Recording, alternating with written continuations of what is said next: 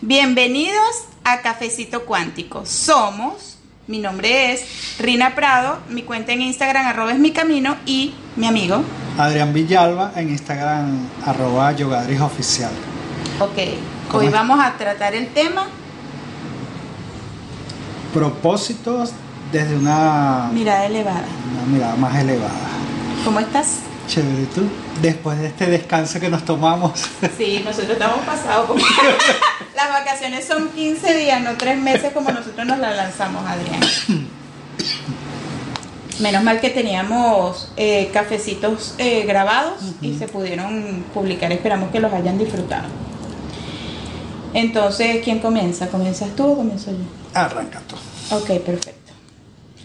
Aquí tengo mi, mi, mi chuleta.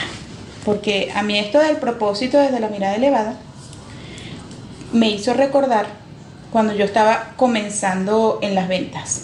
Yo pasé de mm, muchos años, porque yo empecé a trabajar muy jovencita, muchos años trabajando en el área administrativa, secretaria, asistente administrativo, auxiliar de contabilidad y todo eso, a irme eh, radicalmente hacia las ventas por, por, por como es todo, pues por un llamado. Yo me acuerdo que yo veía a los vendedores que llegaban en esa época, yo trabajaba en la cámara ferretera de allá de Barquisimeto, del estado Lara, y yo veía vendedores que llegaban y a mí eso, bueno, me llamaba la atención muchísimo. Y gracias a Dios conseguí una maravillosa amiga que trabajaba con, con publicidad. Y bueno, en muchas oportunidades que hablamos, ella me dijo, Conchale, tú tienes madera de vendedora. Que cómo te gusta hablar. Entonces, lo que más me criticaron en la primaria, que era que hablaba mucho, fue lo que más empecé a utilizar como herramienta cuando empecé con las ventas. En esa época yo me acuerdo que lo, lo, lo bueno cuando yo me salí, que me fui a esa empresa, es que daban muchos cursos de, que sí, programación neurolingüística, eh, eh, de motivación para la venta. Entonces por ahí eh, ya me empezaron a llamar mucho los temas de autoayuda. ¿Sabes? Como para mantenerme motivada, la comunicación eficaz, inteligencia emocional aplicada a la venta, todas esas, todo, todo eso. Eh, muchísimos libros que me leí de, de- de- de muy buenos, muy, muy, muy buenos maestros, muy buenos escritores. Y yo estaba muy enfocada en mi, en mi broma de, ¿sabes? El- mi propósito, en el propósito de, de vender, de lograr metas, de obtener cosas materiales. O sea, para mí, eso en esa época era el propósito. Crecer económicamente, ser una persona próspera, ser una persona como quien dice... em, ganadora, pues porque en esa época era quien más vendiera, gana este mes, entonces el ganador, es, eso más que todo de verdad y, y en ese aspecto yo iba muy bien porque yo soy bien, pues bien competitiva, pues entonces, bueno. Eh, mm, me acuerdo que en esa época me devoraba libros de Osmandino, empecé a leer a Wayne Dyer también, Lai Ribeiro, Miguel Ángel Cornejo, bueno, eh, fueron muchos y muchísimos, muchísimos muchísimos los libros de de para, para mantenerme incentivada, ¿sabes? Porque a veces uno eh, la parte de las ventas cuando te dicen un no, eso te puede eh, desmotivar, entonces eso te mantiene como que muy enfocada en la meta y para mí eso era el propósito, pues o sea, triunfar, mm, vender mucho, ser próspera, tener dinero, comprar las cosas que quería, ese era el propósito. Ese, ese concepto de propósito se ha ido moviendo con los años, se ha ido como transformando, Ha ido cambiando. ha ido cambiando. Entonces, eh, ha ido cambiando, incluso yo empoderándome también eh, en el propósito, pues porque yo me acuerdo que yo pasé de ser vendedora de publicidad a moverme hacia tener mi revista, ya como quien dice la, la, la etapa de empresaria. Entonces, me acuerdo que ahí también vino eh, como el boom del el mapa del, del tesoro con Carlos Fraga. Al de Carlos Fraga. Ah, no, yo entonces yo todos los años eso me hacía mi mapa. yo me ponía mi, Tu mi cartulina. cartulina, mi papel Ujú. entonces ponía imágenes, carros, joyas, celulares, no sé qué más, estilo de vida, viajes y, y bueno, no, este, Mi todo chévere. He viajado, el carro, todo lo que casa, o sea, no digamos que soy millonaria, pero no, en ese aspecto no, no, no me podía quejar, pues yo me, me sentía muy bien. Este, y no, chévere, yo eh, visualizaciones, afirmaciones, si tenía que hacer incluso todos los ejercicios de perdón que tuviera que los hacía, todo siempre enfocado buscando el propósito, en el propósito. No, porque, ah, porque es que entonces había la broma de que búsqueda de propósito, entonces yo relacionaba propósito a lo laboral, al trabajo. Y eso se ha ido transformando porque yo siento que el propósito no necesariamente es lo que uno hace. El propósito es como más desde el ser, desde dónde hago lo que hago, pues y cómo lo voy haciendo y cómo yo me voy moviendo a eso que me llama. Porque por mucho que, las, que, la parte de las ventas fuera un propósito tal vez mm, eh, materialista, era un llamado, era un cambio, era una transformación de vida igual interna, ¿no? Al que, bueno, yo obedecí con las herramientas que tenía y el conocimiento que tenía en esa época, pero yo me moví hacia eso. Entonces, eh, me acuerdo en esa época también el libro del secreto, ¿sabes? Focalización, visualización, enfócate en lo que tú sí, todo eso. Eso, bueno, poco a poco pasaron los años, me casé, tuve mi hijo y todo eso, y ya lo que era esa parte, ¿cómo te explico? Material, que yo lo tenía todo, no me di cuenta que no era el propósito. O sea, eso no, olvídate, o, hasta, eso que tú pensabas. ese momento cumplió, ¿cómo te explico?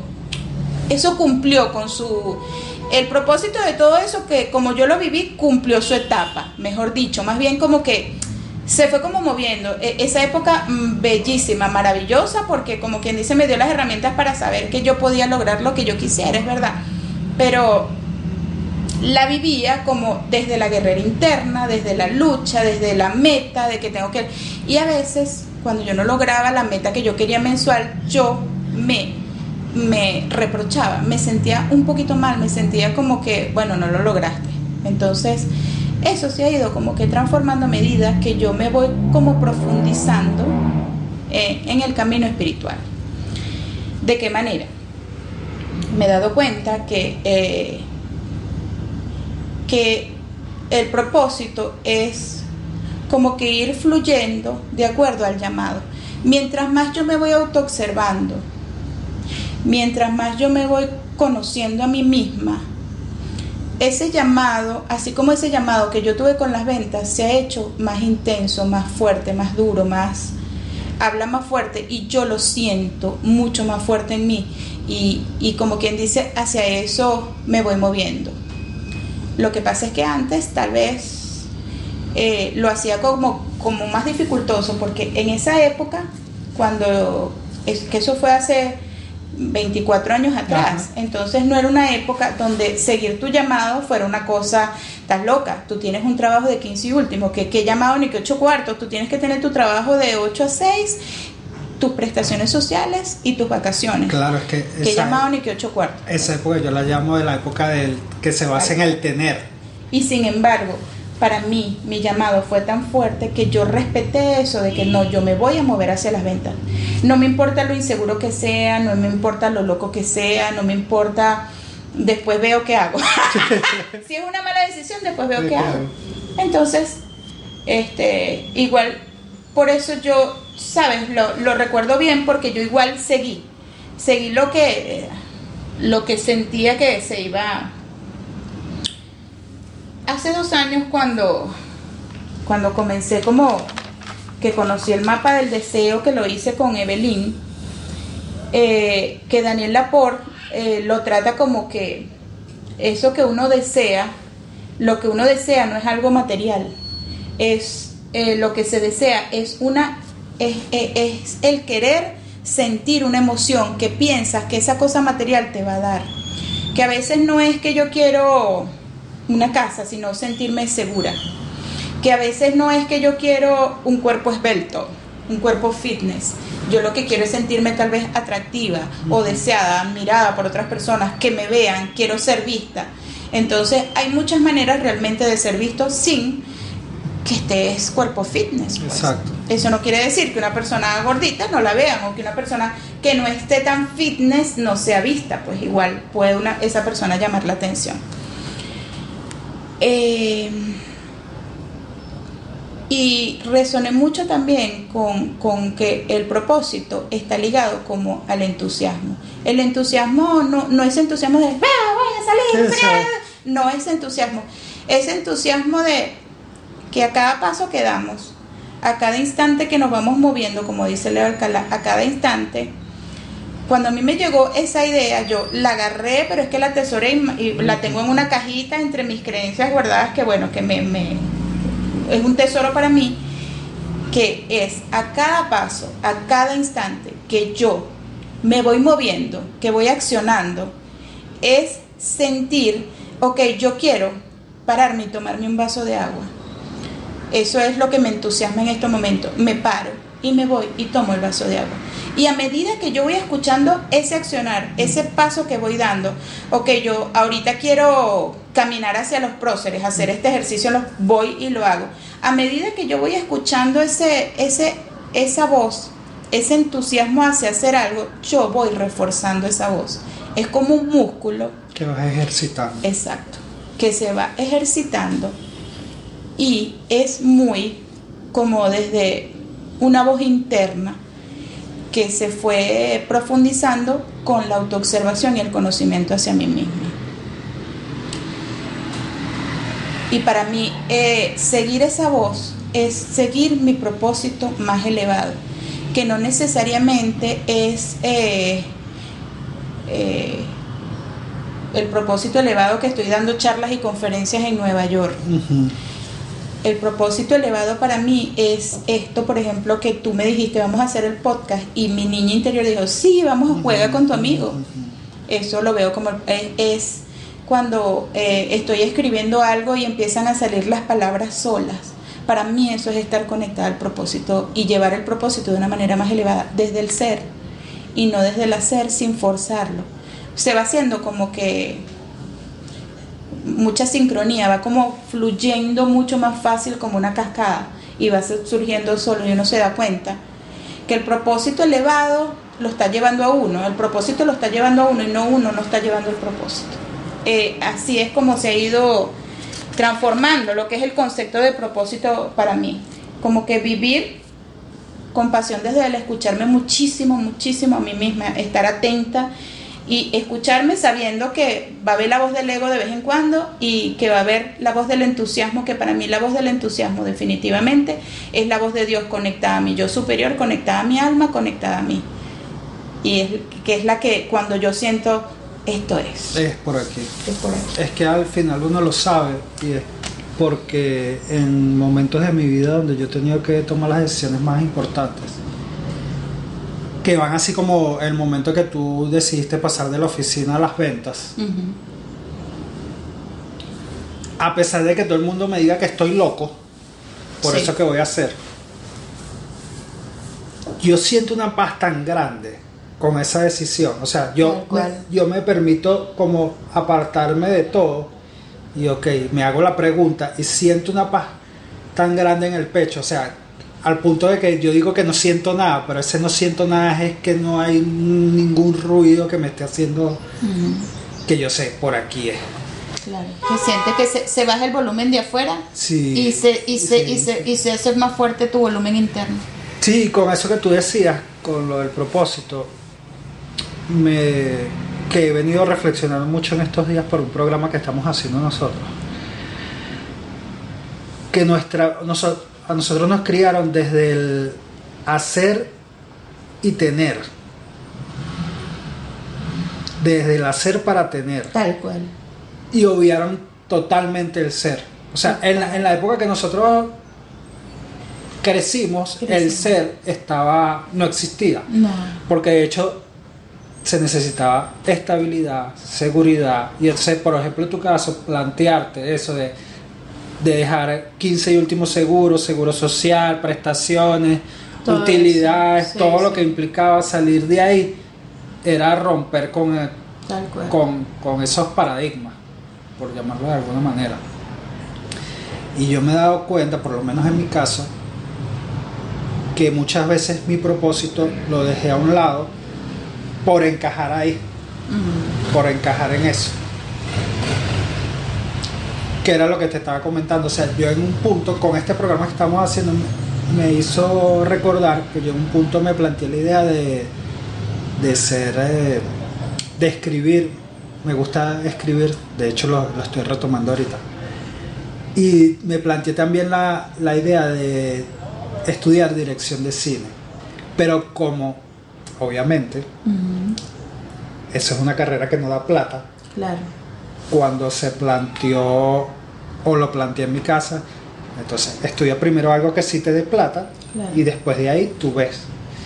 Y fue tan así que yo, o sea, ok, está bien y me fui por el hacer y tener, Claro. dejando, obviando al ser. Y respetando, como quien dice, la decisión familiar, pues el grupo familiar, claro. Sí, o sea, que no para- es algo malo, que está bien, porque por algo eh, tenemos la familia, la escogemos. Exacto, por algo las cogemos y. Y entonces me he dado cuenta, reflexionando en estos días, que muchas veces me puse como a un lado para sencillamente encajar. Y fui dejando como mi. ¿Y cómo te afectó eso, Adrián? Era lo que veníamos hablando antes de comenzar a grabar. Que con este programa que estamos haciendo llegué a un momento que me sentía muy cansado. Empecé a sentir un cansancio físico y como un agotamiento que yo no sabía de dónde venía. Claro. Y ahí una de las tareas que nos mandan, y yo decía, es esto, Claro. es esto. Claro, obviamente que es esto. O sea, después de mucho El, Me el- cayó- el- pero me ¿qué cayó es la- el, el no seguir tu propósito. el no seguir mi propósito. De hecho, la espiritualidad y hacerlo más visible también era porque yo siento, y muchas veces me lo planteé así, o sea, que yo esconder mi parte espiritual era como cercenar una parte de mí que Sí. siempre había estado presente desde niño. Sí. Sencillamente porque esa parte no era bien vista por los demás. O sea, y era algo que yo no iba a poder conversar con otra persona. Cosas que veía, que escuchaba, que sentía. Aunque en mi casa esos temas han sido más, Cha- como el chamo de, de sexto sentido. ajá, han sido más, más fáciles de hablar. En mi casa se habla de eso. Pero eso es algo que tú no puedes salir a hablar Claro. hasta hace algún tiempo, porque ya hoy en día es, Es mucho más normal. es escuchar. mucho más normal. Claro, es que estamos hablando que de verdad que nuestra época fue retadora para a seguir el propósito. Pero bueno, fue por la época que escogimos. que escogimos. es, es que realmente es. Y al final, escuchándote ahorita hablar, pensaba que, o sea, que todo nos llevó a, a este momento. Y Nos a esto. llevó. Nos trajo aquí nos- ahora. nos trajo a, a este momento. Y el propósito se fue, eh, como lo dijiste tú, moviendo. Muy bien. Porque de esa seguridad, estabilidad y todo eso, este tema de la pandemia revolcó todo y, y nos, y por lo menos a mí me hizo dar cuenta y terminar de caer en la locha de que no tienes el absoluto control de nada, De nada. de nada, de nada, de nada. O sea, el control es una total ilusión. Que eso lo, yo lo estaba conversando ayer con Juan, el director, y una amiga que nos conseguimos. Y el control es una ilusión que viene desde el miedo. Y que Totalmente del medio. sí, es totalmente desde, desde- Lo certifico. desde el miedo. Y al final es, es eso, es irte moviendo, porque el detalle es que, yo- que el tema de la estabilidad y de... A veces te encierra en una caja, o como una, empiece, una especie de, de jaulita, y, y no te puedes mover de ahí. O sea, y si, si eres alguien que o inicia un proyecto, te vas por el entusiasmo, das ese pequeño paso para intentar a ver si eso es lo que realmente te gusta. Porque para mí ese es el tema.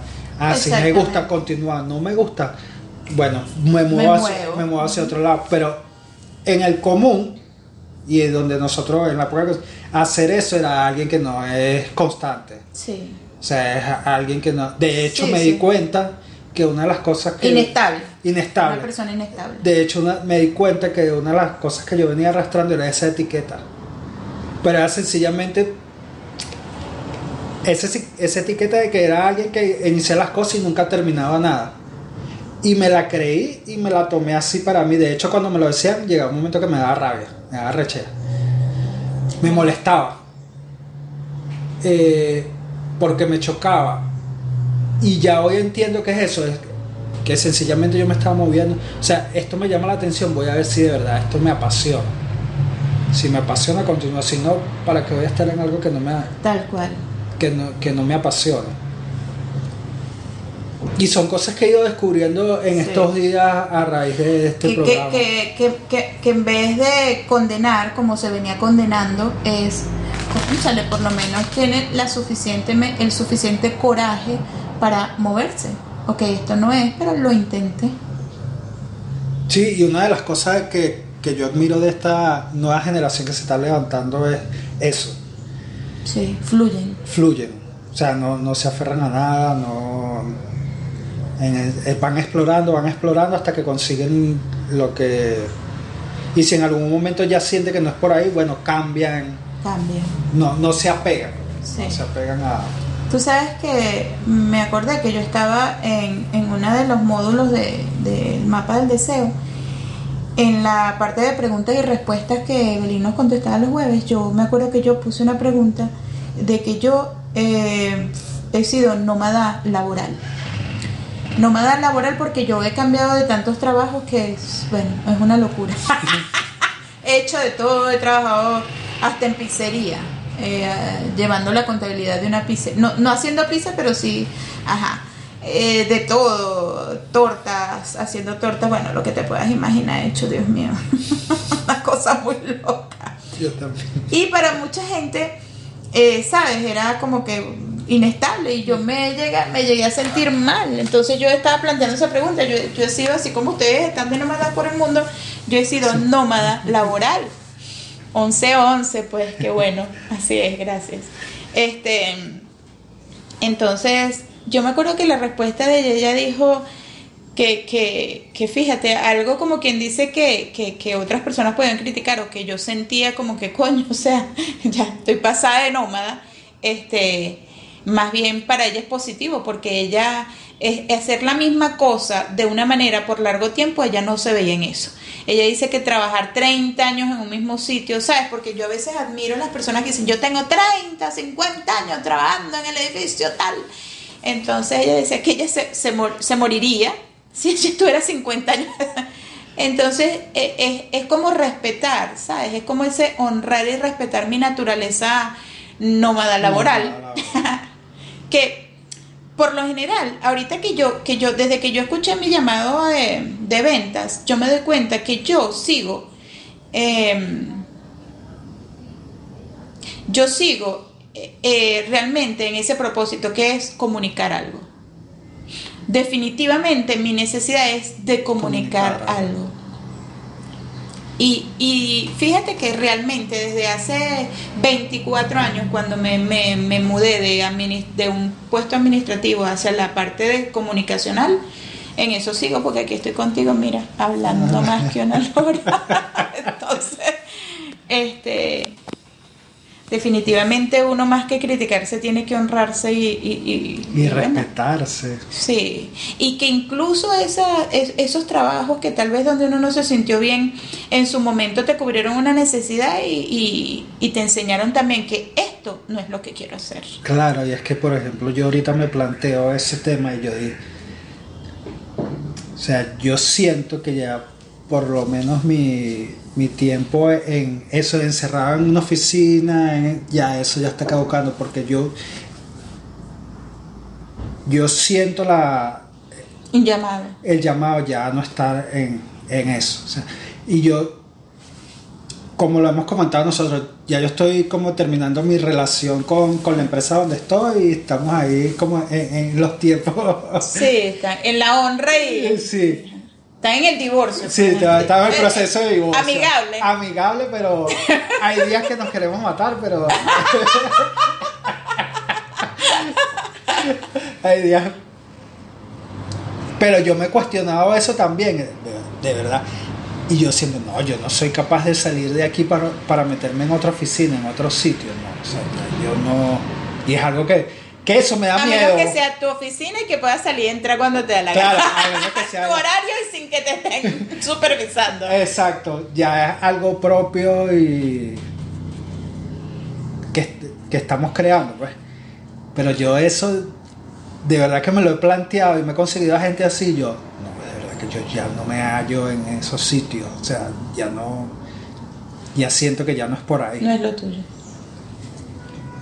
de verdad que no. Qué intenso, ¿no? Cuando uno empieza a escucharse, a respetarse y a honrar ese oírse. Sí, es que es tan intenso que tú sientes que se, es que sí, sientes que se te, ¿cómo es que tambalean la- los cimientos, la- las bases de donde venías y tú, ay, ¿ahora qué hago? Sí, sí. Sí. La incertidumbre. Pero definitivamente de ella no nos escapamos nunca. No, No nos escapamos. como dice Evelyn, la incertidumbre es el líquido amniótico donde estamos Totalmente. viviendo. Tiene sentido. Sí. Tiene totalmente sentido lo que ella dice. Pues realmente no tenemos nada seguro porque mira eso que tú me contaste. Yo, yo he tenido muy presente eso de, de las clases de yoga que empezaste el año pasado. Y que por la pandemia, cuando empezaste a cumplir tu sueño de ser el instructor de yoga de un grupo, la pandemia te lo, Ajá. y yo he tenido muy presente ese cuento todo el año. Yo digo, conchale, increíble, ¿no? O sea, y aún así tú sentiste la satisfacción de que eso te gusta. Y vino la pandemia y, y perfecto, te, te, te frenó el proceso. Pero mira cómo eso te sirve, eso que tú sentiste en ese momento, esa pequeña frustración que sentiste, coño, o sea, cuando No, estoy cumpliendo mi sueño, viene la pandemia, o sea, esto me lo frenó, pero mira, em, me acordé cuando yo estaba haciendo unos papeles, habían unos papeles que yo estaba haciendo unos papeles con el eh, gubernamentales, papeles que uno tiene que hacer aquí. Y me acuerdo que hubo uh, un, error con un papel y, y yo me sentí muy mal. Y yo decía, mira, o sea, este sentirme mal por este papel me ayuda a ver cómo yo sé que esto es lo que yo quiero. Eh, eh, eh, esta cuestión que yo estoy sacando para este propósito es lo que yo quiero hacer. O sea, eso que, que a ti te pasó, esa pequeña, ese pequeño sentimiento, ese sentimiento que sentiste en ese momento, que tú después, por supuesto, le encontraste la, la caída, te ayuda a ver, mira, este es Que- el que es camino tan quiero. intenso que yo quiero para mí. No importa pandemia, o sea, no importa, es como eh, el, el propósito es tan intenso que todo lo demás baja el volumen, pierde el valor, porque esto es más fuerte que cualquier otra cosa. Cualquier obstáculo, cualquier cosa, pierde fuerza comparado con la fuerza que tiene ese llamado que uno siente. Sí, es que es indescriptible. O sea, cuando, como tú dices, cuando vas ejercitando el músculo y te vas escuchando más y más, es eso, es como una fuerza que, va- que va creciendo dentro de ti y que Claro. te va sosteniendo. Incluso en los momentos que tú piensas que no es tan agradable la situación. Tal cual, tal cual, porque no se siente tan sabrosa. No. Y es lo perfecto lo que tenía que pasar, Sí, porque había algo que aprender allí. había algo que aprender. Buenísimo este tema de este, este tema del propósito, de verdad que yo creo que de todos los que hemos hablado es, es de lo que me, me fascina. A mí me fascina esto del propósito, pero es porque algo que a mí siempre me causó mucha ansiedad un tiempo, un tiempo que me causó mucha ansiedad. Y más bien cuando he fluido desde esa idea que te dije de ir como caminando ahorita y ahora en el propósito, ok, quiero tomar agua, o sea, ese es el propósito ahorita, tomar agua. Criar a mi hijo, bueno, ese es el propósito Propósito ahorita. criar a mi hijo. Tengo que hacer la, bueno, hago la comida desde, ajá, desde el sentir que este es la, esto es lo que quiero hacer en este momento. Entonces, todo, todo se vuelve, no, no hemos perdido el propósito, en el propósito siempre estamos. En el propósito, ya solo ser es el propósito. Sí, es que me acuerdo siempre de Soul, la, la comiquita. Que tú sabes que ellos buscaban como la chispa, que era que lo que encendía a- a el propósito y no sé qué, Sí. y el tipo fajado porque él estaba en, encasillado en que su propósito era ser músico y no sé qué, y tocar con una banda en específico. Y el día que lo hizo, Se murió. Spoiler. sí, eh, spoiler, Se cayó por el hueco. Este, spoiler. Un alerta de spoiler. Cayó por el huequito. Pero él se dio cuenta que, o sea, logré esto y ya. O sea, logré lo que tanto quería y cuando él le pregunta a la, a la como la dueña de la banda, la directora, ajá, ¿y mañana qué vamos a hacer? Lo mismo que hicimos hoy, lo vamos a hacer todas las noches. Y quedó así como que se quedó reseteado porque no era lo que él esperaba. Sí. Y, y 22, o sea, el, el personaje que entra en el cuerpo, en el cuerpo de él,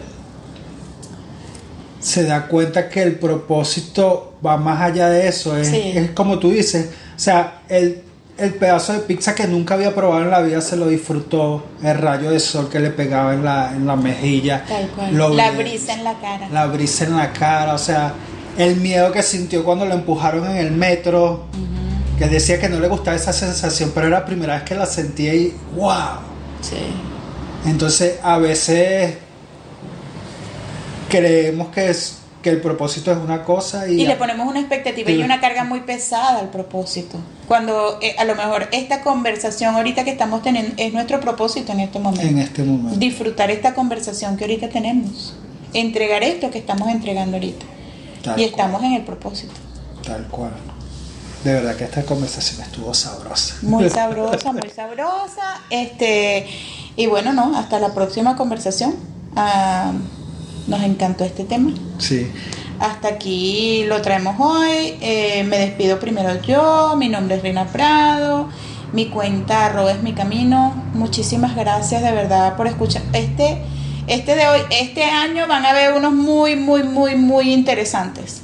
No se los pierdan. Este de hoy estuvo con, con contenido y mira, nutritivo. Sí. eh, mi nombre es Adrián Villalba. En Instagram, arroba yogadris oficial. Como siempre les digo, compartan, suscríbanse, eh, denle like. eh, En YouTube, estamos en Anchor, estamos en Pocket Cast, eh, Google Podcast, en todas las plataformas de, de- de podcast principales estamos y nuestra cuenta en Instagram, por supuesto, arroba cafecito cuántico. Eh, por allí está el enlace, el link está en la bio, eh, por donde pueden accesar a todos nuestros podcasts. Y nos queda solo agradecerlo, que nos escuchen y los queremos mucho. Los queremos. Chao.